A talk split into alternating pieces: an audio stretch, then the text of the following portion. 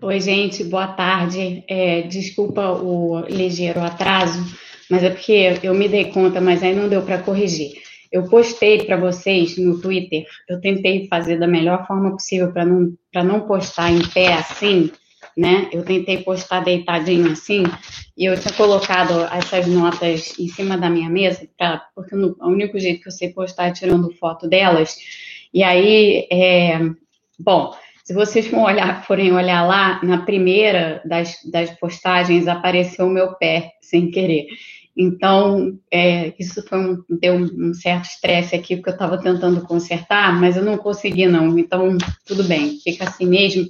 Mas o que importa são as notas, e elas elas estão lá é, para vocês para vocês verem. É, tem, tem cinco, tá? É um, é um fio com cinco fotos das notas de aula de hoje. Mas antes de começar a aula de hoje, aula, já vejo que eu estou chamando de aula, é isso aqui, né, que é, que é uma aula.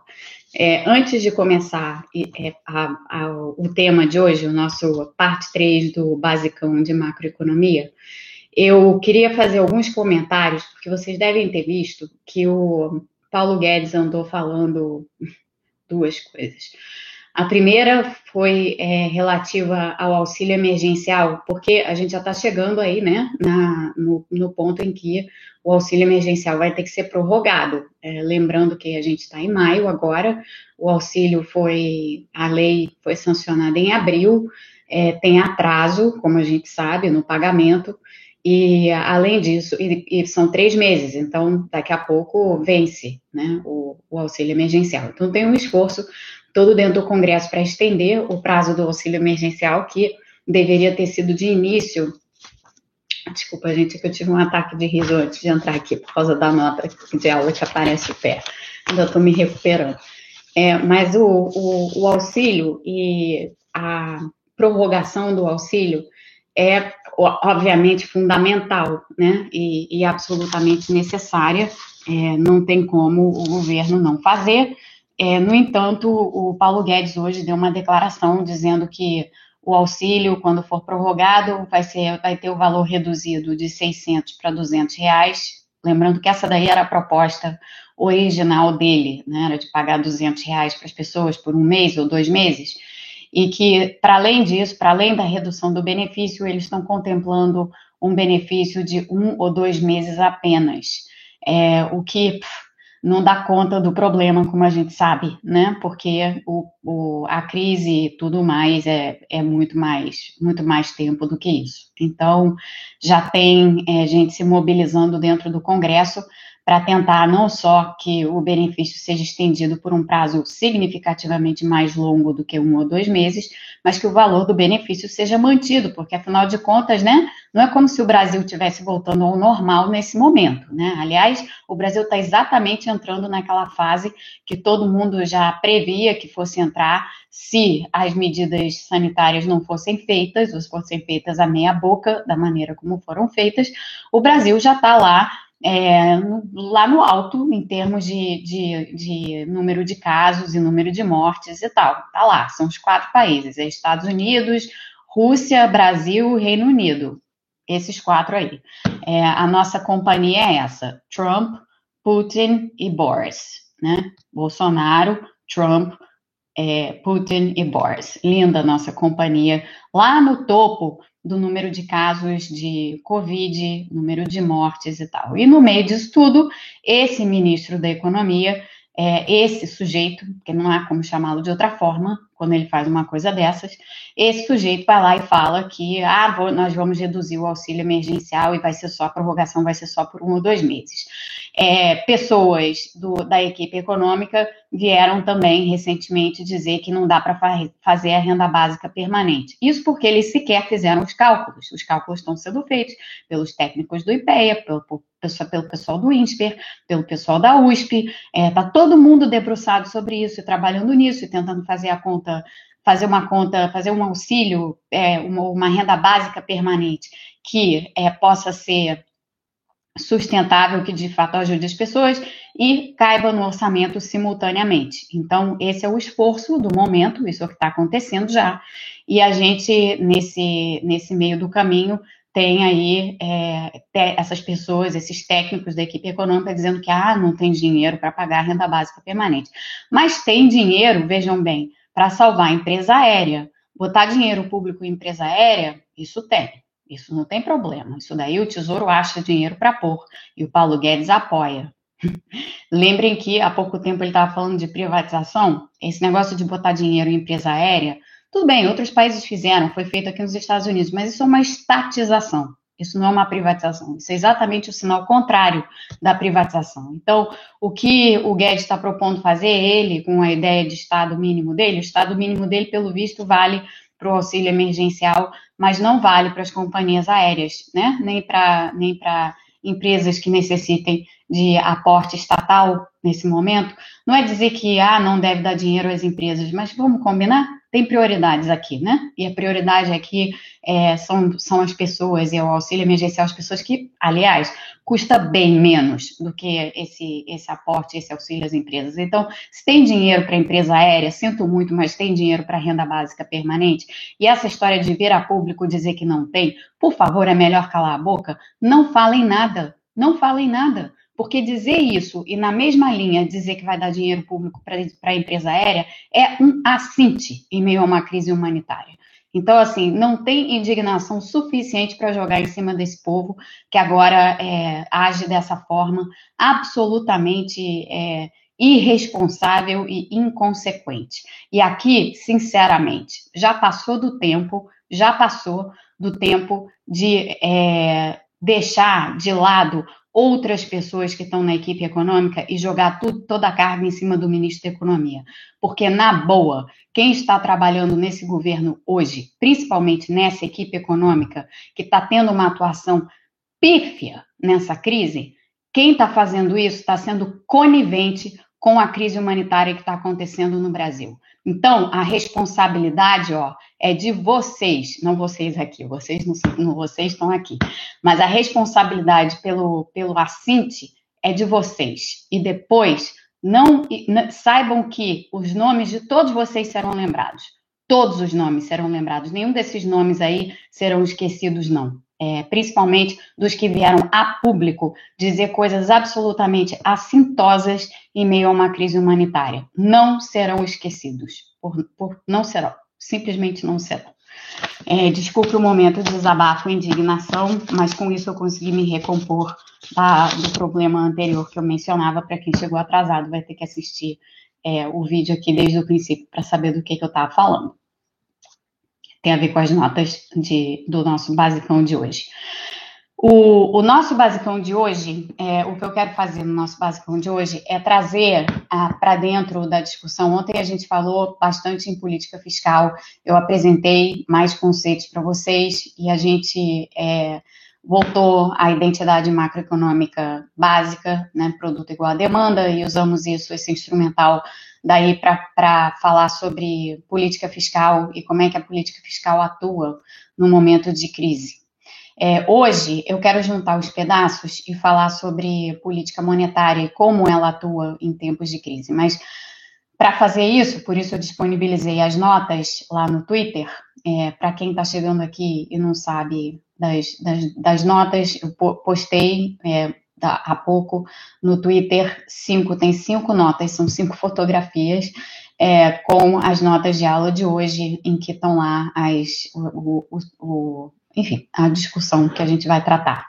É, Para o Patrick, que tinha pedido as notas atualizadas, um de, uma das notas que está lá, Patrick, já é a nota, já é o gráfico atualizado de que eu, que eu acabei corrigir, quer dizer, corrigindo não, inserindo uma coisa ontem, é, esse, esse daí já está já tá lá.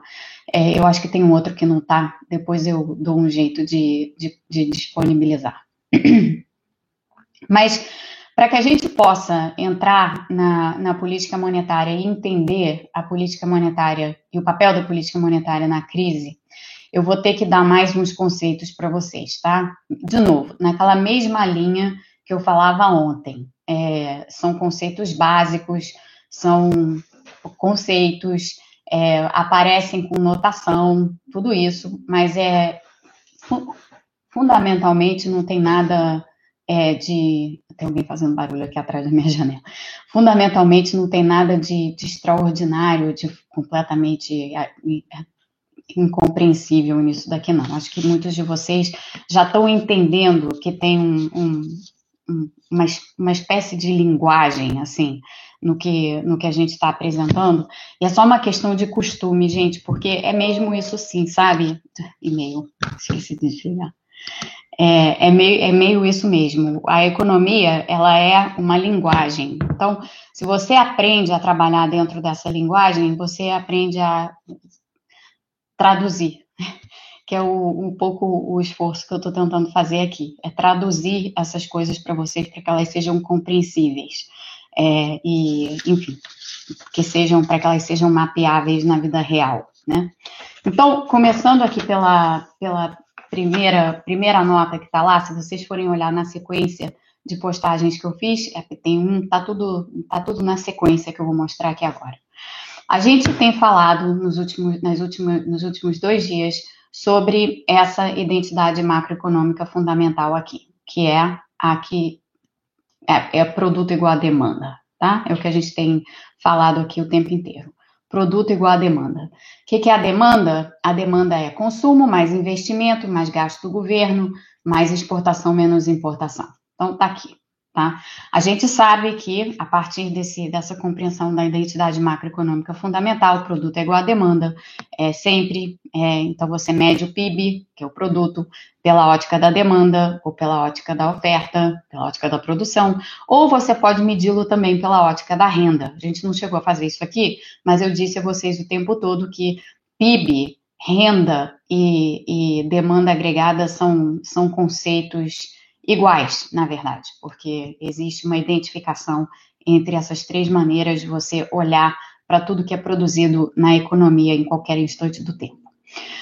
A gente ontem falou sobre isso aqui. Isso aqui é a função consumo e a gente é, definiu isso daqui. Né? Em especial, a gente falou que o consumo ele tem que depender da renda. A gente sabe disso. Se não tiver renda, não tem consumo, por definição, né? Porque se você não tiver renda, você vai gastar como? Então, consumo depende da renda, depende da renda de que maneira e de que renda. Aí a gente definiu o conceito de renda disponível, que é a renda menos a tributação, porque é como eu falava para vocês ontem. Se o governo, o que, que o governo faz? O governo gasta, o governo tributa. Né? O governo também emite dívida, mas gasta e tributa. É, tributa quem? Tributa as famílias, tributa as empresas. Então, quando a gente pensa no consumo privado, ele tem que depender de uma renda é, que seja a, uma, a, a renda, é, toda a renda que é não tributável, né? toda a renda que sobrou depois que os impostos incidiram, tá? depois que o governo tirou lá o seu quinhão é, da renda dos consumidores e das empresas. Então, na, na função consumo, desculpa, gente,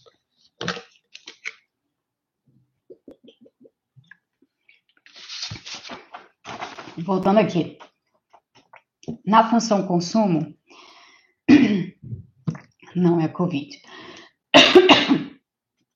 Já aconteceu antes, para quem está chegando aqui, tá? Essa, esse engajo. Na função consumo, o consumo vai depender da renda disponível. E a renda disponível é, como eu defini, renda menos tributação. Vai depender de que maneira da renda disponível? O consumo vai ser uma fração da renda disponível. Então, aparece esse Czinho aqui. Esse Czinho é uma, é uma fração, está entre 0 e 1. Um, e esse Czinho, como a gente definiu ontem, ele é o que a gente chama da propensão marginal a consumir. Então, a propensão marginal a consumir é quanto que você consome na margem. O que, que isso significa? Como eu, como eu elaborei ontem, se você, toda vez que você receber um real a mais de renda, você vai gastar quanto daquilo? 60 centavos, 80 centavos, 20 centavos, 30 centavos e tal? Dependendo de quanto você gastar daquilo, essa é exatamente a sua propensão marginal a consumir. Eu estou revendo conceitos aqui muito rapidamente, tá, gente? Só para nivelar para quem está chegando aqui agora. É, quem perdeu isso tudo que eu falei, volta na, no, no, ao vídeo de ontem, que é o Basicão 2, esse aqui é o Basicão 3. Então, voltem ao, ao vídeo de ontem, que é o Basicão 2, onde está explicado lá é, em bastante detalhe o que, é essa propensão marginal a consumir. De todo modo, a gente falou ontem bastante também sobre, sobre essa propensão marginal a consumir, nesse conceito de é, como que as pessoas consomem, né? Pessoas de diferentes faixas de renda é, vão consumir de formas diferentes e vão consumir parcelas diferentes da renda que recebem também. Então, a gente falou também sobre isso é, ontem no Basicão 2. De novo, esse aqui é o Basicão 3. Quem está no 3 e não viu o 2, tem que voltar no 2. É, e aqui, a gente definiu ontem também, então isso tudo é conceito de, isso tudo é conceito de ontem, a gente definiu a, tributa, a carga tributária total da economia como sendo uma alíquota da renda é, então, é o, a, você tem a base de arrecadação, que é a renda da economia, essa mesma renda que está aqui, essa mesma renda que aparece aqui. É, essa é a base de arrecadação de qualquer economia. E aí a gente definiu muito simplesmente, só para fazer uma coisa muito simples com como é que a carga tributária evolui, a gente fez aqui uma, uma hipótese de que a, a, toda a receita que o governo arrecada é igual a uma alíquota fixa, só para simplificar, é, que incide sobre a base, a base da tributação, que é esse Y aqui, é a renda, tá? E esse, essa alíquota também está entre 0 e 1. Então, é algo também assim, do tipo 40%, 50%, 60% e tal.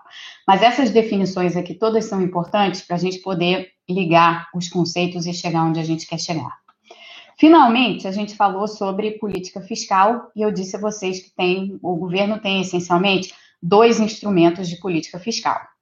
Um é, são os gastos do governo, como que o governo gasta, e o outro é a tributação, mas é a tributação. Se a gente vai definir a tributação dessa forma, o outro instrumento de política fiscal é, na verdade, esse Tzinho aqui. É esse Tzinho, tá?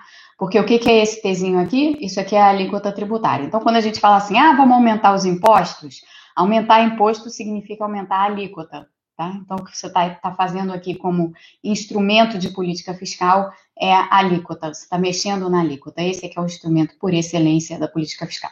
Então, na política fiscal, nessa definição bem simples aqui, mas que capta bastante da essência da realidade, embora a realidade seja evidentemente mais complexa do que isso daqui, é essa. Política fiscal se resume a esses dois é, instrumentos, o instrumento do gasto, o, instru o, instrumento dos tributos, a dívida vem como financiamento dos gastos, tá? Mas política fiscal, por excelência é feita por meio de gasto e tributação. Agora vamos passar para uma outra coisa. Eu disse a vocês ontem, quando a gente estava falando aqui da demanda, e a gente estava falando especificamente dos componentes da demanda, eu disse a vocês que cada componente desses da demanda pode ser definido de uma determinada maneira, quer dizer, cada um tem seus próprios determinantes. Então, a gente pegou o consumo e viu que do, o consumo depende da renda disponível. Então, o consumo dependendo da renda disponível significa que um determinante do consumo, um possível determinante nessa função consumo super simples aqui, é a tal da renda disponível. É, a gente não disse nada sobre investimento. Gasto, na realidade, a gente pode fazer uma função gastos do governo mais sofisticada, mais elaborada, mas gasto é gasto.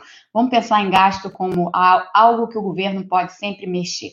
Tá? Então, isso aqui a gente vai supor que não tem determinante nenhum nesse momento, é a, é a variável de escolha do governo, a variável de política econômica. E o setor externo, evidentemente, depende de uma porção de coisas, inclusive da taxa de câmbio. A gente não falou sobre taxa de câmbio ainda. Isso é para outro basicão, porque aí a gente começa a entrar em coisas é, não necessariamente mais sofisticadas, mas que vão além é, o basicão é em etapas, né? Uma construção. Então, depois a gente vai falar sobre taxa de câmbio. Mas aqui é, a gente tem o setor externo, que vai depender de uma porção de coisas, vai depender da renda do resto do mundo, por exemplo, porque o que, que é exportação? Exportação é a demanda que existe do resto do mundo pelos seus produtos. Então, essa demanda pelos seus produtos, ela tem que depender dessa renda mundial aí de quem vai comprar os nossos produtos, dos parceiros comerciais, por exemplo, que vão comprar os nossos produtos. Então, exportação depende da renda dos outros. Né? É, importação depende da nossa renda, porque importação é consumo nosso. A gente está comprando de outro país, então consumo nosso. Então vai depender da nossa renda. Então tem coisas aqui que vão afetar o setor externo, e, e, e que, mas no momento a gente vai deixar isso de lado para manter a discussão na política fiscal e na política monetária estritamente, para vocês entenderem é, conceitualmente como é que isso funciona. Sim, Flávio, vai, se todo mundo quiser, vai ter Basicão 4. Aí a gente já tem que inventar um outro nome para o Basicão 4, mas no final de hoje eu falo sobre, sobre isso. Então, isso aqui isso é, é revisão dos conceitos de ontem. Agora eu vou introduzir uma outra coisa. A gente fez, de, determinou o que, é o consumo, agora a gente vai abrir e vai determinar o que, que é o investimento. Então, vamos supor que o investimento é, funciona assim tem uma parte do investimento que é, digamos assim, autônoma, só para simplificar, tá? Tem um nível lá de investimentos dado que a economia precisa ter para operar. Vamos supor que isso é isso, tá? Só, pra, só, só por hipótese, para não complicar demais. E aí, vamos introduzir a taxa de juros pensando o seguinte: como é que é essa história de investimento? Se uma empresa vai investir, e para isso ela precisa tomar um empréstimo, ela vai tomar esse empréstimo é, olhando, evidentemente, a taxa de juros. Como é que, como é, que é isso? A empresa vai, vai, vai chegar lá, vai ver, qual, vai, vai ver exatamente qual é a, o prazo é, do, do, do, do, financiamento que ela precisa, então vamos supor que sejam cinco anos. Aí ela vai lá olhar as taxas dos bancos de cinco anos para o empréstimo, supondo que ela qualifique para esse empréstimo. O que, que vai acontecer? As, quando as taxas de juros subirem, qualquer momento em que taxa de juros suba, isso é um custo de financiamento para a empresa. Então, isso significa que o custo do financiamento, o custo do investimento, no caso, aumentou. Então, quanto maiores as taxas de juros, menos empréstimo a empresa vai tomar. Portanto, menos investimento ela vai poder fazer. E a lógica contrária também vale. Quanto mais baixa a taxa de juros, mais a gente vai falar sobre isso porque tem um parênteses aqui. Quanto mais baixa a taxa de juros, maior o incentivo da empresa de tomar o empréstimo, porque está mais barato. Então, ela vai lá e ela toma o empréstimo e ela faz o investimento. Então, tem uma relação negativa entre investimento e taxa de juros. É dizer, quando a taxa de juros sobe, o investimento cai. E quando a taxa de juros cai, o investimento sobe. Isso é captado de forma muito simples aqui, como eu disse a vocês, é tudo conta de somar, de subtrair, multiplicar, dividir, quatro operações aritméticas básicas. É, então, a relação entre investimento e taxa de juros é negativa. Vamos, vamos fazer essa, essa conexão de forma linear para simplificar. Então, o investimento ele é composto de um, algo autônomo lá, tem um investimento lá qualquer que a economia precisa sempre, e aí tem aqui um, uma, um Bzinho que está é, aqui junto com a taxa de juros, tá? Esse Bzinho daqui é a sensibilidade do investimento à taxa de juros. Esse Bzinho está entre 0 e 1. Um. Então, isso aqui é dizer o seguinte: toda vez que, se os investidores forem altamente sensíveis às variações na taxa de juros, isto é, se esse Bzinho for muito próximo de 1, então pequenas variações na taxa de juros vão ter um grande efeito sobre o investimento, tá? Vou repetir. Esse Bzinho aqui é um parâmetro de comportamento. Assim como esse Czinho, essa propensão marginal a consumir, é um parâmetro de comportamento, ele denota como as famílias se comportam, ou como o setor privado se comporta em relação ao consumo. Esse Bzinho daqui, ele está tentando captar como as empresas se comportam em relação à taxa de juros. Então, quando esse Bzinho, quanto mais próximo ele tiver de 1, maior é a sensibilidade desses empresários à taxa de juros. O que significa que, se a taxa de juros variar só um pouquinho, a variação do investimento vai ser muito maior, tá? Porque a sensibilidade é muito grande. Se esse B for, Bzinho for mais perto de zero, ou no limite, se ele for igual a zero, isso significa que esse termo aqui ó, vai embora e, portanto, o investimento independe totalmente da taxa de juros nessas circunstâncias. Tá todo mundo entendendo? É, só tá, manda uma mãozinha aí para saber se tá todo mundo é, acompanhando, por favor. Porque senão eu explico de novo, não tem problema.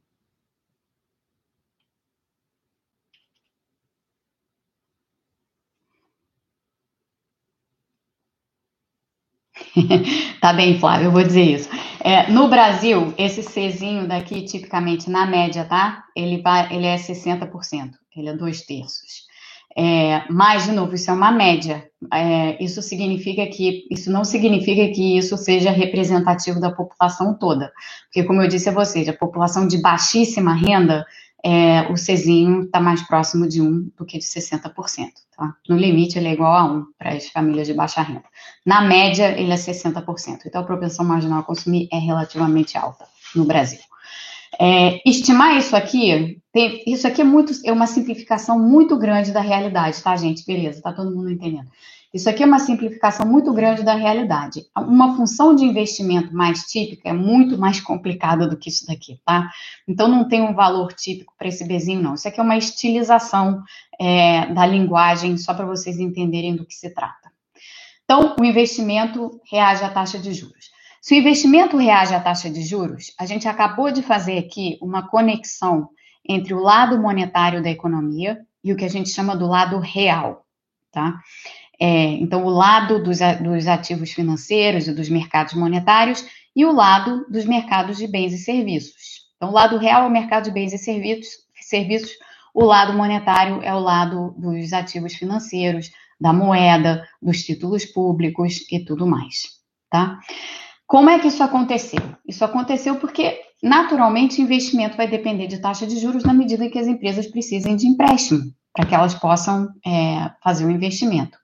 Então, agora vamos fazer o seguinte: se a gente pegar essa definição de investimento daqui e jogar essa definição de investimento aqui na nossa identidade macroeconômica básica, a gente vai chegar nessa expressão daqui. Eu só substituir, tá, gente? Investimento é igual a isso daqui que eu defini aqui.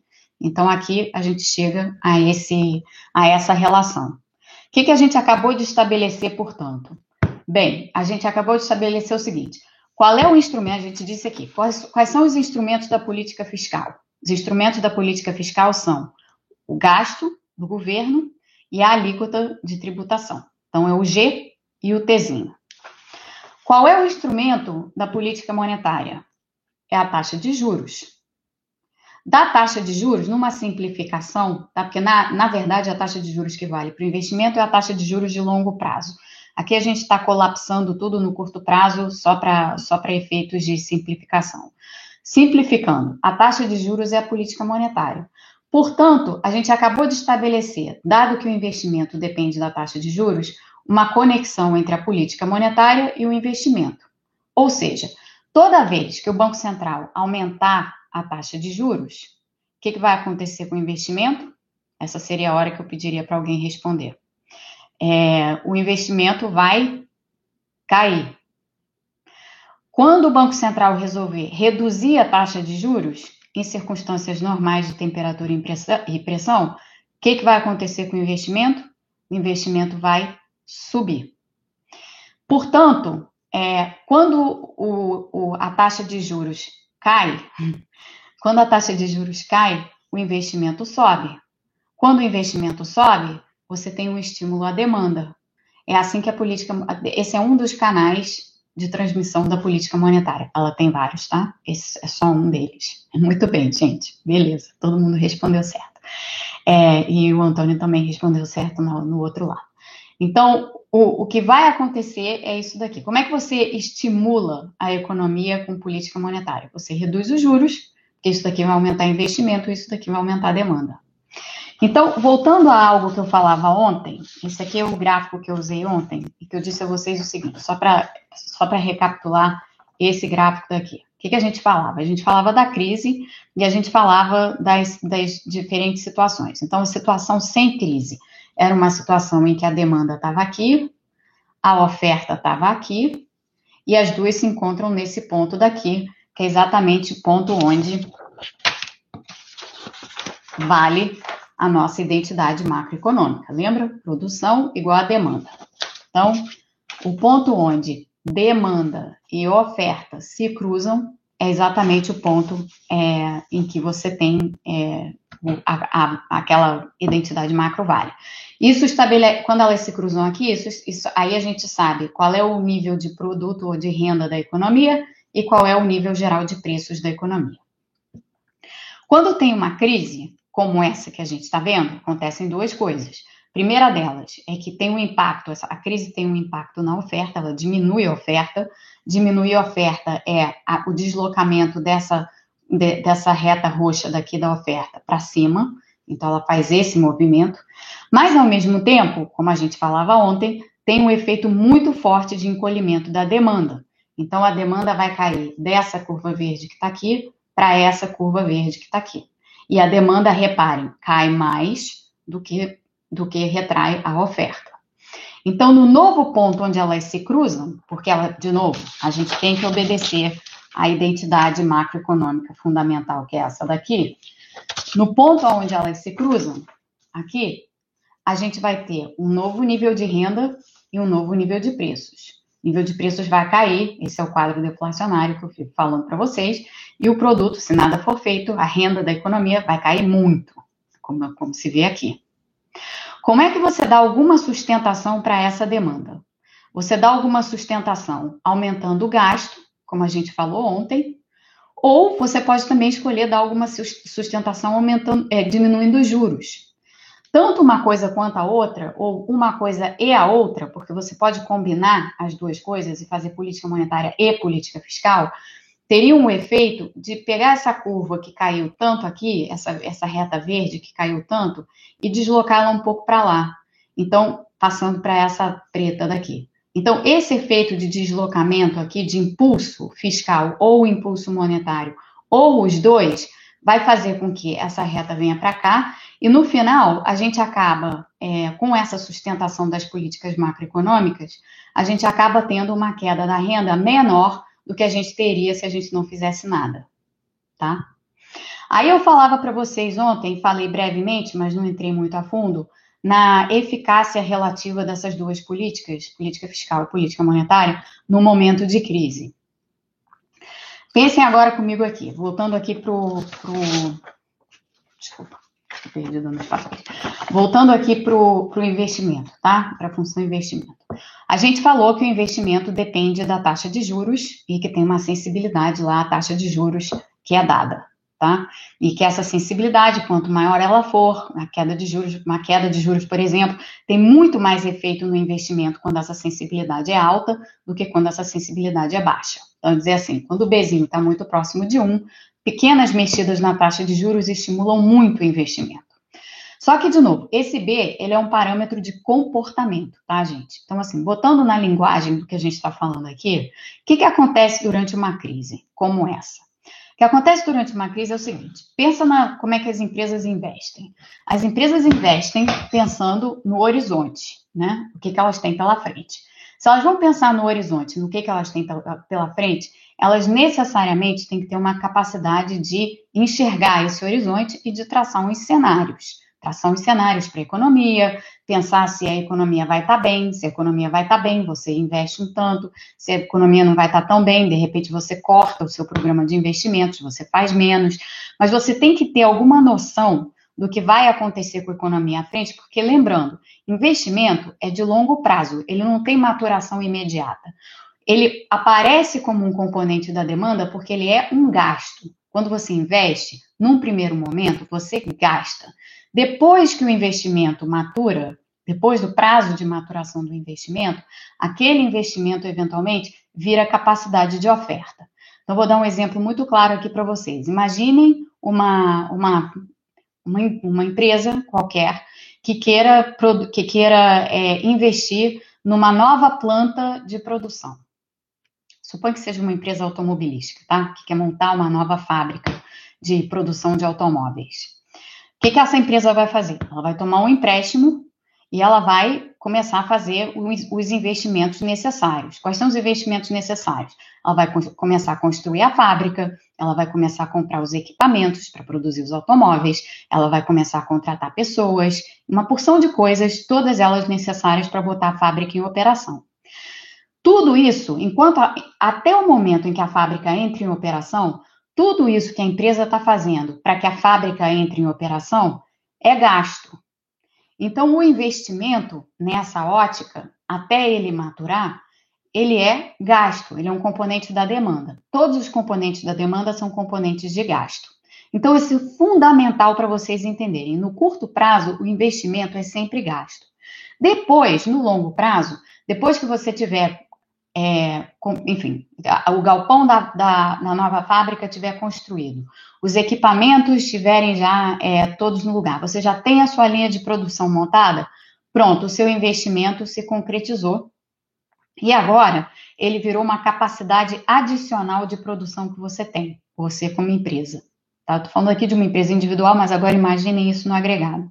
Se todas as empresas estão fazendo isso, no final, quando o investimento maturar, ou quando o investimento de fato se, se tornar concreto, algo que vai ser, é, vai co começar a produzir mais para a economia, esse investimento deixou de ser gasto e virou capacidade de oferta.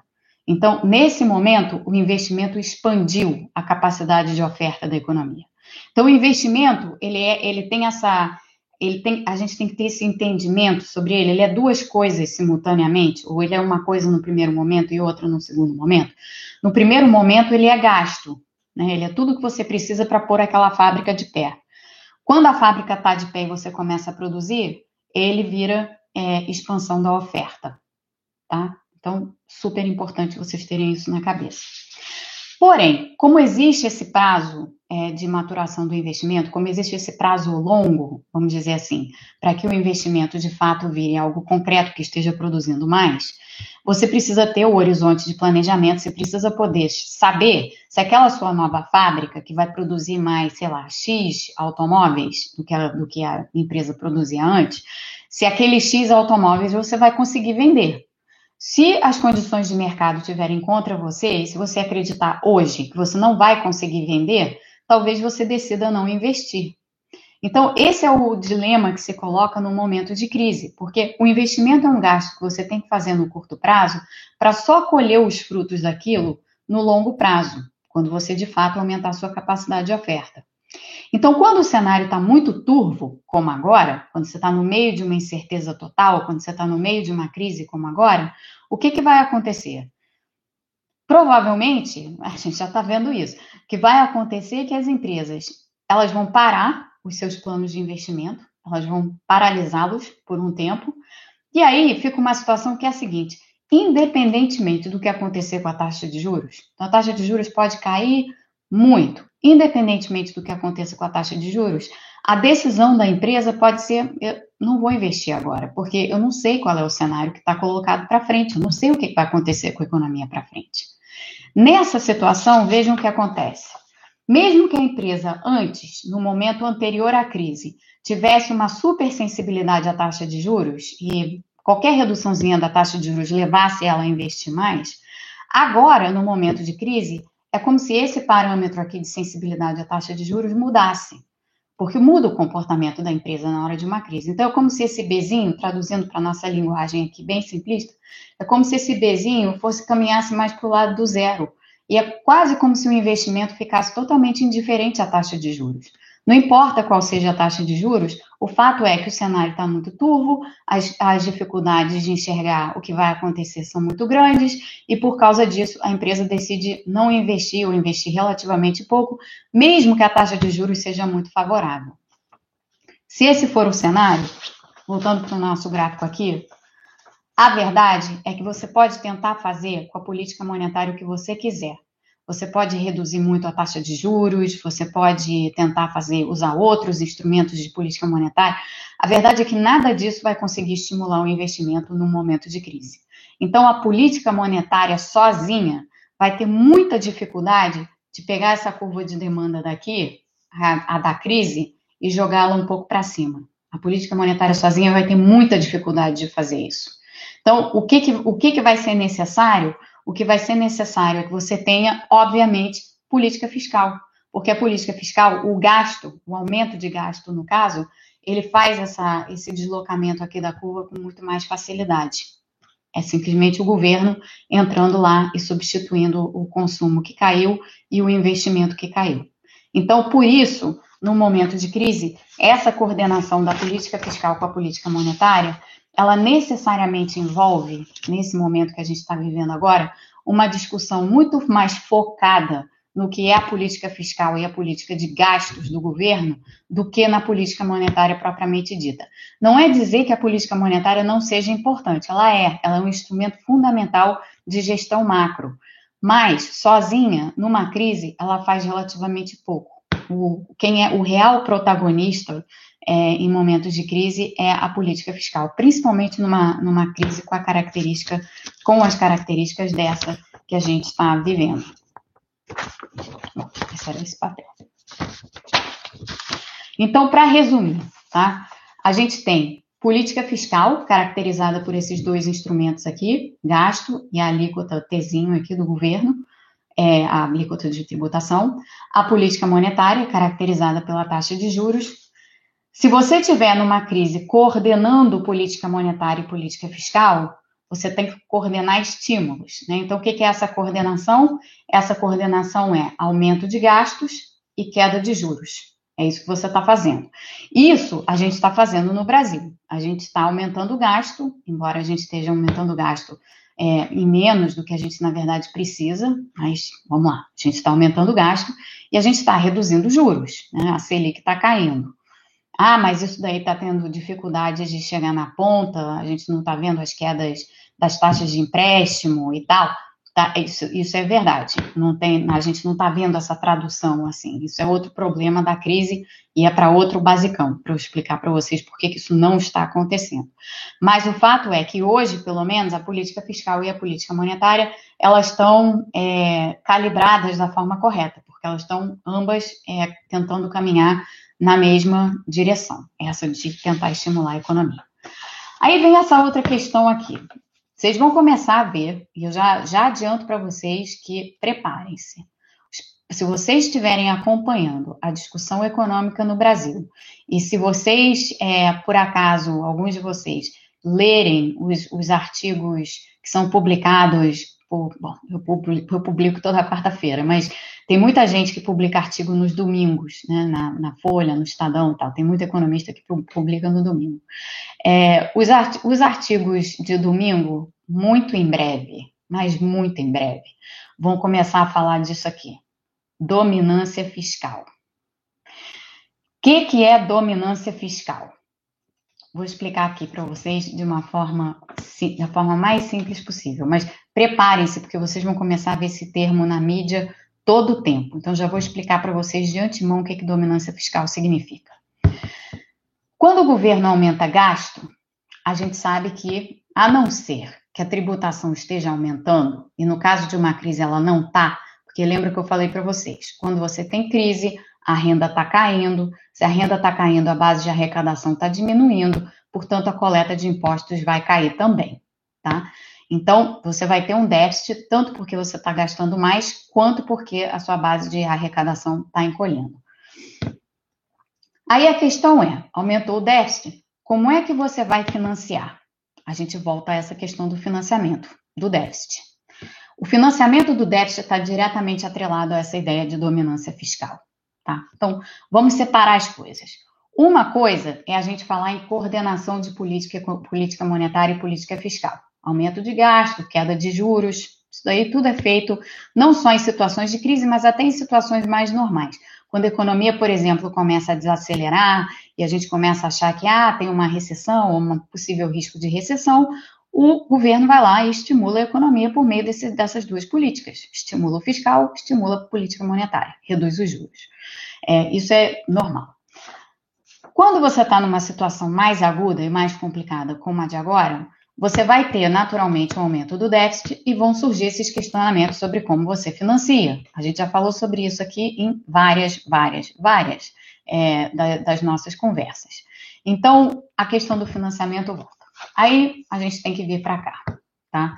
É, não tem como não ter, não ter kiwi nesse, nesse papo aqui. Mas espera aí, deixa eu parar antes e perguntar se está tudo bem, se todo mundo está acompanhando é, o que o que tá, o que tá, o que eu estou expondo aqui. Beleza? Tá todo mundo tranquilo? Só para ter certeza. Outra coisa, acho que teve gente falando aqui que o som não estava bom. O som tá bom, gente? Por favor, se o som estiver bom, me diga. Beleza. É, então, a, a, voltando aqui. Coordenação entre política fiscal e política monetária é o normal. O que, que acontece quando você está no anormal, que é a situação que a gente está hoje, bem anormal, completamente fora de padrão? O que acontece é que às vezes o Banco Central tem que ir além de simplesmente reduzir a taxa básica de juros e começar a fazer outras coisas. Aí a gente volta aqui à história do Kiwi. Kiwi, obrigado, Alisson, sempre vou lembrar de você. Kiwi, é, o Kiwi sendo aquela história do quantitative easing. Então, isso é um instrumento adicional que o Banco Central tem no momento que, que há uma crise. Qualquer banco central? Não. O Banco Central brasileiro não dispunha desse instrumento. Na verdade, ainda não dispõe, porque a tal da coisa da PEC 10 ainda está parado no Supremo e tal, e tal, mas a PEC 10 prevê justamente, obrigado pelos kiwis, pessoal, a PEC 10 prevê justamente que o Banco Central possa começar a fazer esse tipo de operação. O que, que é isso? Como eu já de defini para vocês várias vezes aqui em outras conversas, o kiwi é a situação em que o Banco Central, é, que é engraçado que a gente agora só vai pensar na fruta, mas o kiwi é aquela situação em que o Banco Central pode comprar títulos do Tesouro no mercado secundário, títulos do governo no mercado secundário. No balanço do Banco Central, eu já expliquei para vocês como é que essa operação funciona. Você vai ter o, o Banco Central comprando os títulos, ele vai estar comprando os títulos de alguém, dos bancos, no caso. Esses, essa compra, ela vai ser creditada nas reservas bancárias dos bancos, no Banco Central, então no depósito que os bancos têm no Banco Central. Então você vai estar aumentando o você vai estar aumentando, desculpa, a gente está ao contrário aqui. É, deixa eu fazer uma pequena correção rasurada e eu vou ter que repostar essa nota. Isso aqui é o passivo, isso aqui é o ativo. Então, a gente vai ter no ativo do Banco Central os títulos, um aumento da carteira de títulos. No passivo do Banco Central, a gente vai ter um aumento, o crédito aqui das reservas bancárias, e a gente vai ter naturalmente um aumento da base monetária. Isso aqui, como eu já descrevi para vocês, é uma espécie de emissão de moeda. Então, a emissão de moeda aqui. É uma emissão de moeda muito particular, como eu já defini para vocês também, porque esse dinheiro que está aqui, ele não é essa base monetária que aumenta, ela não é papel moeda que entra em circulação necessariamente, não.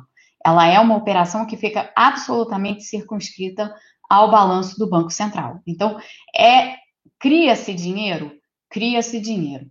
Esse dinheiro vai rodar na economia? Não, ele vai ficar lá no balanço do Banco Central, que vai ter, vai, vai ver tanto o seu ativo quanto o seu passivo incharem.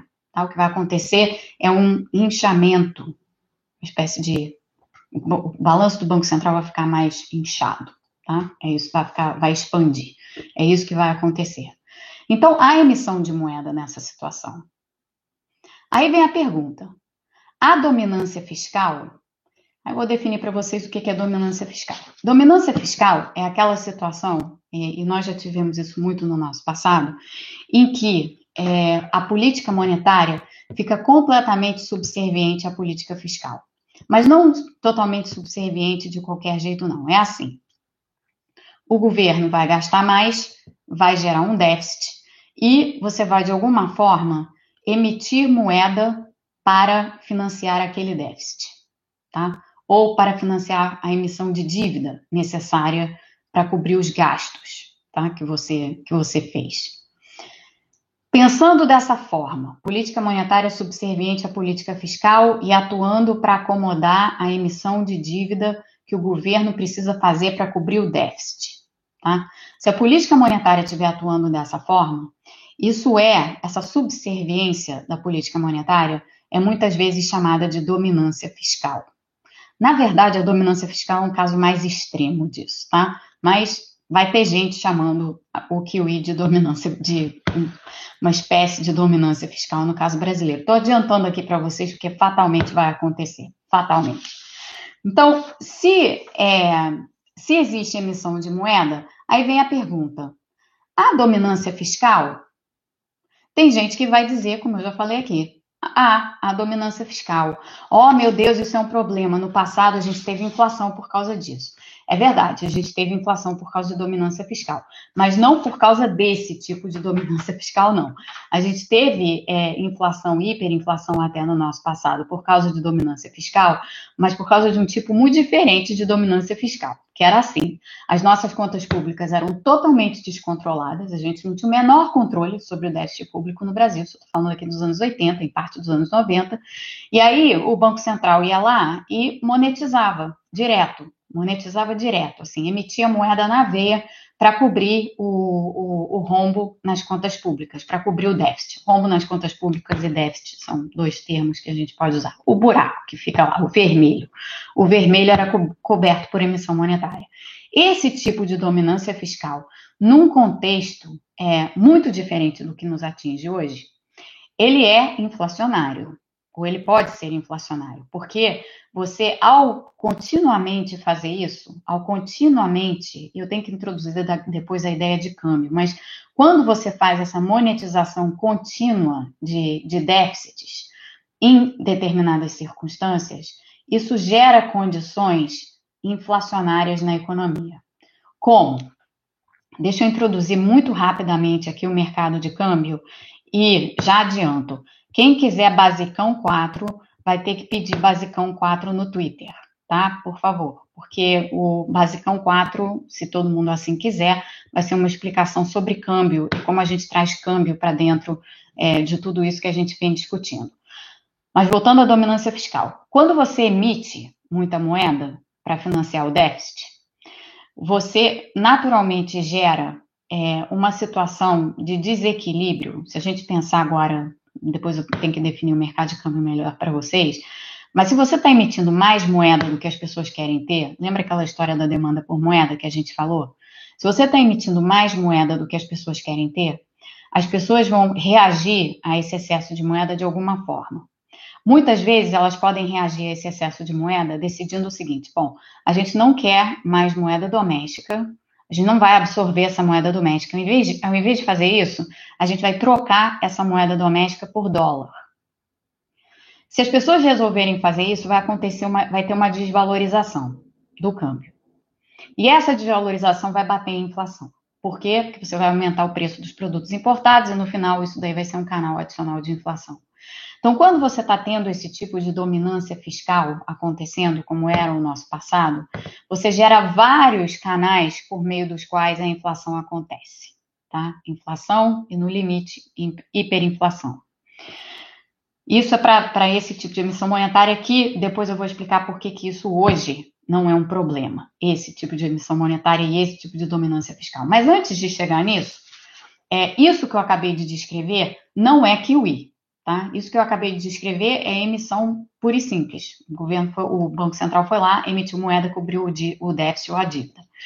O QE é outra coisa. O QE é uma operação mais sofisticada do que essa. O QE é uma operação de compra de títulos, determinados títulos no mercado secundário, títulos de longo prazo, cujo efeito fica inteiramente circunscrito ao balanço do Banco Central. Não é moeda extra que vai rodar na economia, portanto, você não vai ter necessariamente essa questão de ah, as pessoas precisam se livrar da moeda extra porque elas não querem aquele tanto de moeda, elas querem outra coisa. Então, você não gera esse tipo de situação necessariamente.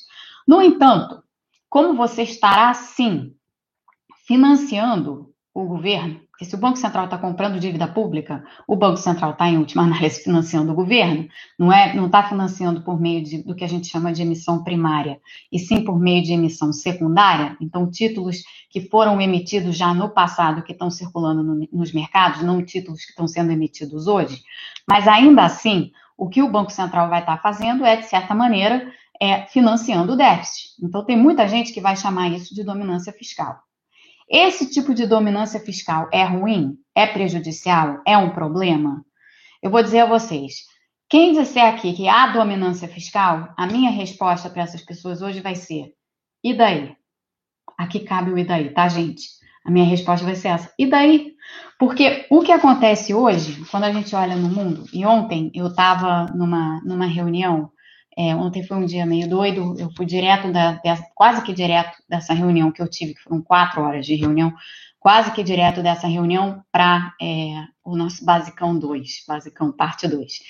E lá eu estava é, presente nessa, nessa, nessa reunião e nessa discussão, estava o Raghu Rajan, que foi o presidente do Banco Central da Índia. Não só foi o presidente do Banco Central da Índia, mas ele foi também economista-chefe do FMI, há um tempo atrás.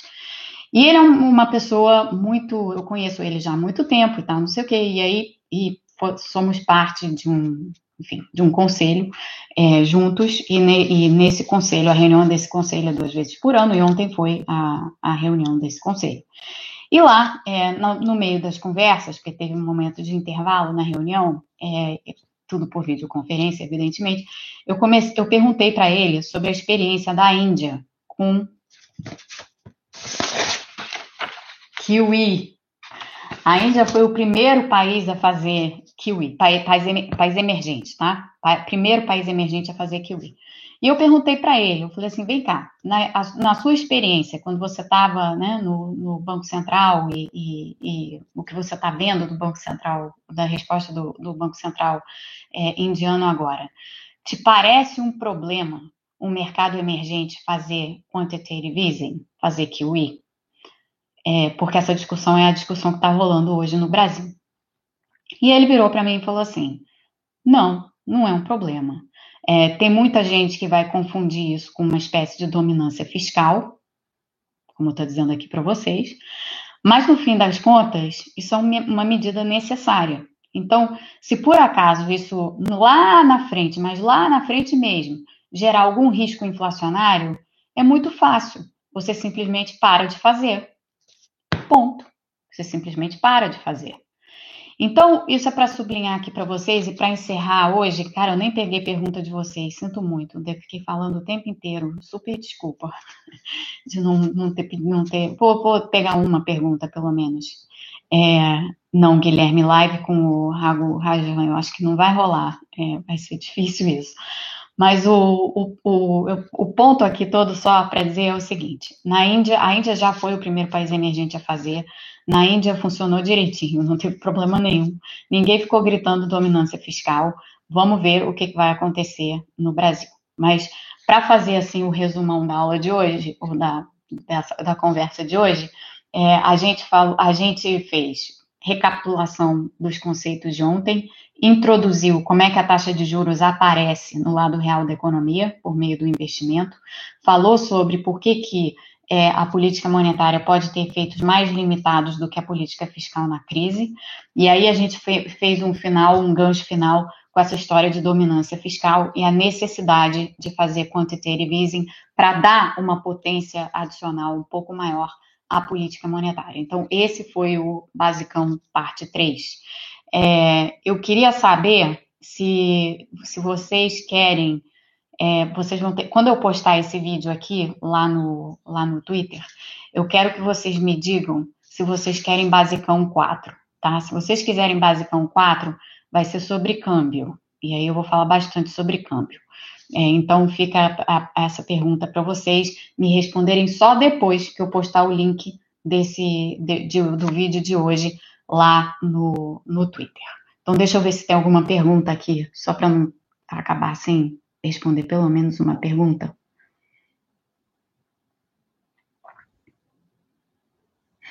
tá todo mundo. Gente, alguém tem uma pergunta? Bom, Anderson perguntou se, é, o, se a desigualdade e se os problemas de educação no Brasil reduzem crescimento ou impacto, impacto sobre o crescimento? Tem, tem impacto negativo sobre o crescimento, sem dúvida alguma. Esse pode ser outro tema para a gente expandir futuramente. Patrick, com Selic acima de zero, quem vem. Não peguei. Você vai ter que voltar de novo com a sua pergunta.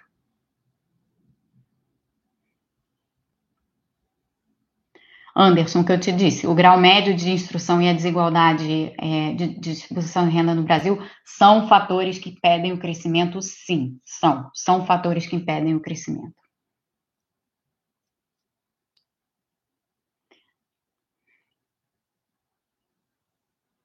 Demir, se perdi, perdi sua pergunta. Nossa, muita gente. É, sim, regulamentação financeira é, é, é outro tema para outra, outra, outra conversa, com certeza. Já trabalhei muito com isso, aliás, é, com temas de regula, regulação financeira. Patrick não voltou, então deixa eu ver se tem alguma outra coisa aqui. Tá, o Gustavo pede para eu explicar por que, que o real está se desvalorizando tanto em relação ao dólar. Tem algumas razões, obviamente tem razões de natureza política e natureza institucional, né? Já visto o que está acontecendo no país, mas tem outros fundamentos aqui que explicam o comportamento do câmbio. Isso é, como eu disse, tema para um basicão 4. Então vocês vão ter que me dizer se é isso que vocês querem mesmo é, para amanhã. O Anderson, o Mansueto disse que é impossível manter a renda mínima. Como entender isso?